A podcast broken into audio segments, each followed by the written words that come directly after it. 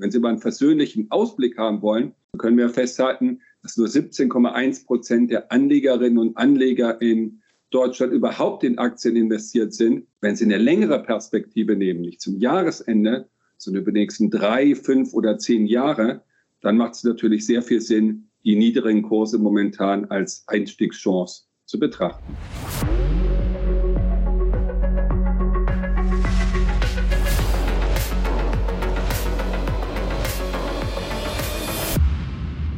Herzlich willkommen zurück zum Anleger-Podcast des Effektenspiegel-Magazins. Mein Name ist Janine Krüger und ich freue mich, dass ihr wieder eingeschaltet habt. In der vergangenen Episode habe ich mit unserer CEO Frau Weidmann über das Thema Inflation diskutiert. Und wie ihr bereits wisst, sprechen wir in unserem Podcast regelmäßig über die Entwicklung der Aktienmärkte und deren Aussichten. Und heute möchte ich an dieser Stelle über die US-Leitindizes sprechen. Ich freue mich, dass hierfür eine euch bereits bekannte Stimme an unserem Podcast teilnimmt und uns einen Überblick gibt, nämlich Herr Professor Dr. Fiebig von der Odo BAF. Hallo Herr Fiebig, schön, dass Sie wieder dabei sind. Guten Tag, Frau Krüger, ich grüße Sie. Herr Fiebig, dass das erste Börsenhalbjahr kein einfaches war, darüber sind wir uns, glaube ich, einig. Darüber muss man nicht diskutieren. Es mussten teilweise beispiellose Kursverluste hingenommen werden. Und der S&P 500 musste eines der schwächsten Börsenhalbjahre überhaupt hinnehmen. Über die Entwicklung des ersten Börsenhalbjahres sind wir bereits in unserem Leitartikel der Ausgabe 26, wie tief ist tief genug eingegangen.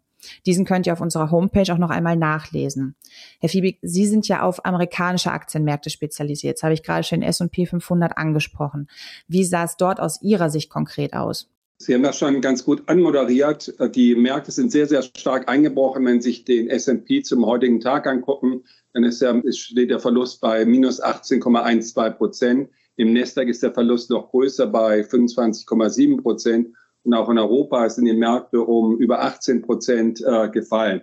Auf der anderen Seite ist es nicht der, die einzigen Verluste, die Anleger tragen mussten, sondern gleichzeitig, und das ist das Ungewöhnliche, sind auch Renten, sehr Papiere sehr stark, Anleihen sehr stark gefallen. Entweder in, ähm, zum Beispiel die zehnjährigen US-Government-Bonds sind um 10,8 Prozent gefallen. Das ist die Folge dieses enormen Angebotsschocks, den wir momentan in den Märkten erleben. Und während die EZB mit, mit deutlichen Zinsschritten ja noch hadert, ist die US-Notenbank Fed deutlich weiter. Zuletzt wurden ja kräftige Anhebungen beschlossen, wie seit 1994 nicht mehr. Welche weiteren Schritte sind denn aktuell konkret geplant?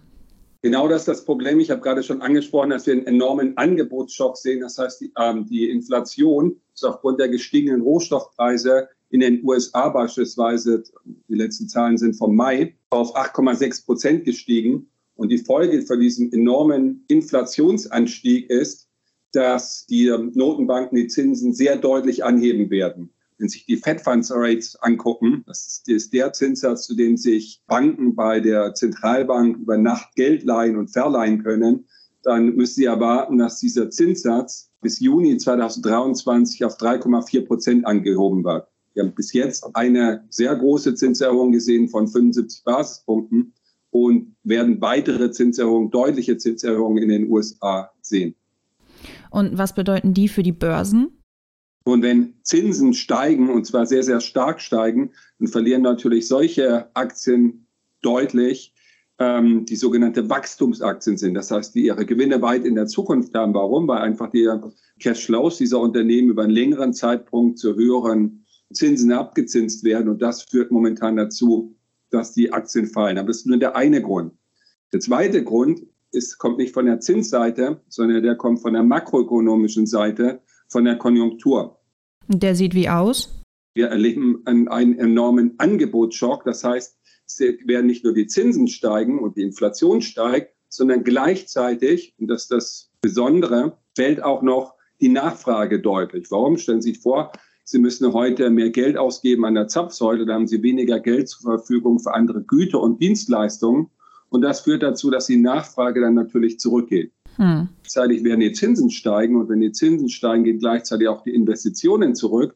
Und auch das führt dazu, dass, die, dass das Bruttoinlandsprodukt deutlich zurückkommt. Und das sind die beiden Effekte, die wir momentan erleben als Folge dieses Angebotsschocks, in Folge des Krieges, der in der Ukraine ausgebrochen ist. Hm. Und wenn wir jetzt auch noch mal ein bisschen auf die Politik schauen, inwieweit dürften die im November anstehenden Zwischenwahlen in den USA die Kurse noch beeinflussen?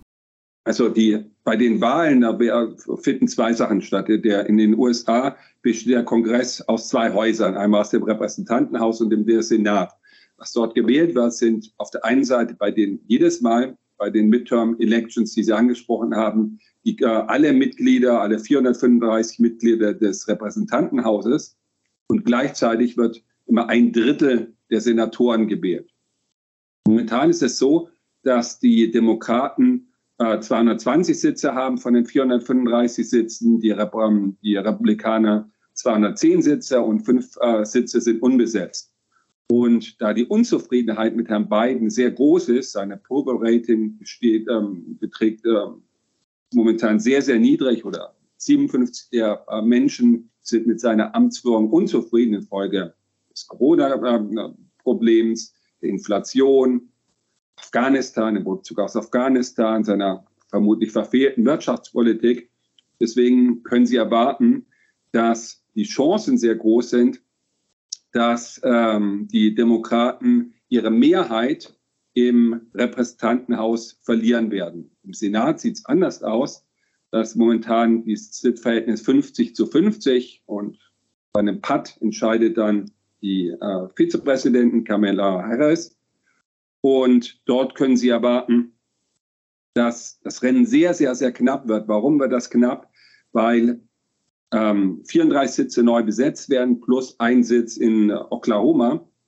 Und nur 14 Sitze kommen von den Demokraten. Das heißt, es wird viel, viel schwieriger für die Republikaner dort die Mehrheit zu, um, zu gewinnen. Deswegen wird das ein sehr, sehr knappes äh, Rennen. Aber auch wenn nur ein Haus an die äh, Republikaner geht, dann wird das Regierungshandeln von Herrn Biden natürlich viel, viel schwieriger. Und inwieweit dürfte sich das auf die, auf die Börsen auswirken?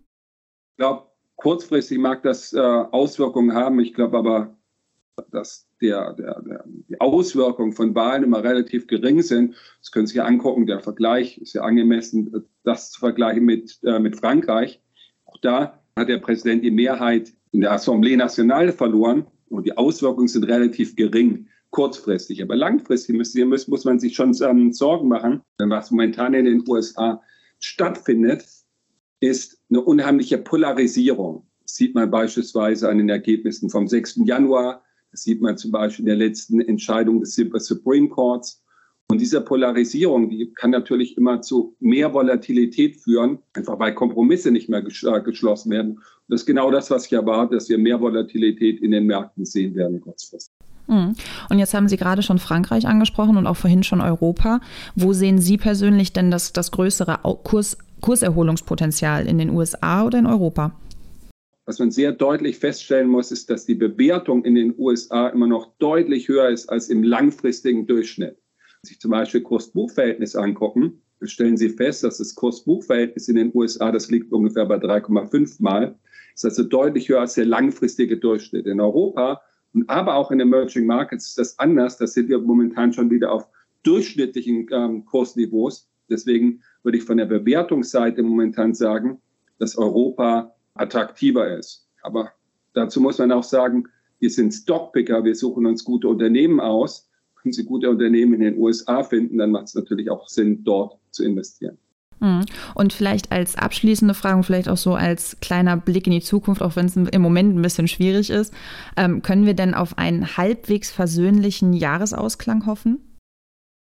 Wir bleiben weiterhin vorsichtig gewichtet. Wir sind zehn Tage bevor der Krieg ausgebrochen ist, sind wir auf leicht Untergewicht gegangen. Warum? Wir wussten natürlich nicht, dass der Krieg ausbrechen wird. Das wusste keiner. Aber es hat sich viel Militär damals an den Grenzen massiert. Ähm, die Rhetorik wurde schärfer.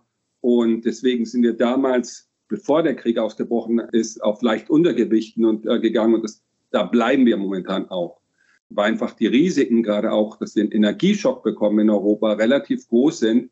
Und deswegen ist momentan eine vorsichtige Haltung meines Erachtens die gute Haltung. Wenn Sie mal einen versöhnlichen Ausblick haben wollen, können wir festhalten, dass nur 17,1 Prozent der Anlegerinnen und Anleger in Deutschland überhaupt in Aktien investiert sind. Wenn Sie eine längere Perspektive nehmen, nicht zum Jahresende, sondern über die nächsten drei, fünf oder zehn Jahre, dann macht es natürlich sehr viel Sinn, die niedrigen Kurse momentan als Einstiegschance zu betrachten. Auf jeden Fall. Dann hoffen wir trotzdem mal auf das Beste und schauen, was die kommenden Monate uns so bringen. Ich bedanke mich an dieser Stelle bei Ihnen, Herr Fiebig, für das interessante Gespräch. Herzlichen Dank für Ihre Zeit. Und auch von euch, liebe Hörerinnen und Hörer, verabschieden wir uns an dieser Stelle und halten euch wie immer auf unserer Homepage effekt-spiegel.com auf dem Laufenden. Dort findet ihr zum Beispiel auch noch einmal unseren Leitartikel der Ausgabe 26, Wie tief ist tief genug, wo wir einige spannende Informationen über das erste Börsenhalbjahr für euch zusammengetragen haben. Wir würden uns freuen, wenn ihr mal vorbeischaut und auch das nächste Mal wieder dabei seid. Bis dahin, bleibt gesund.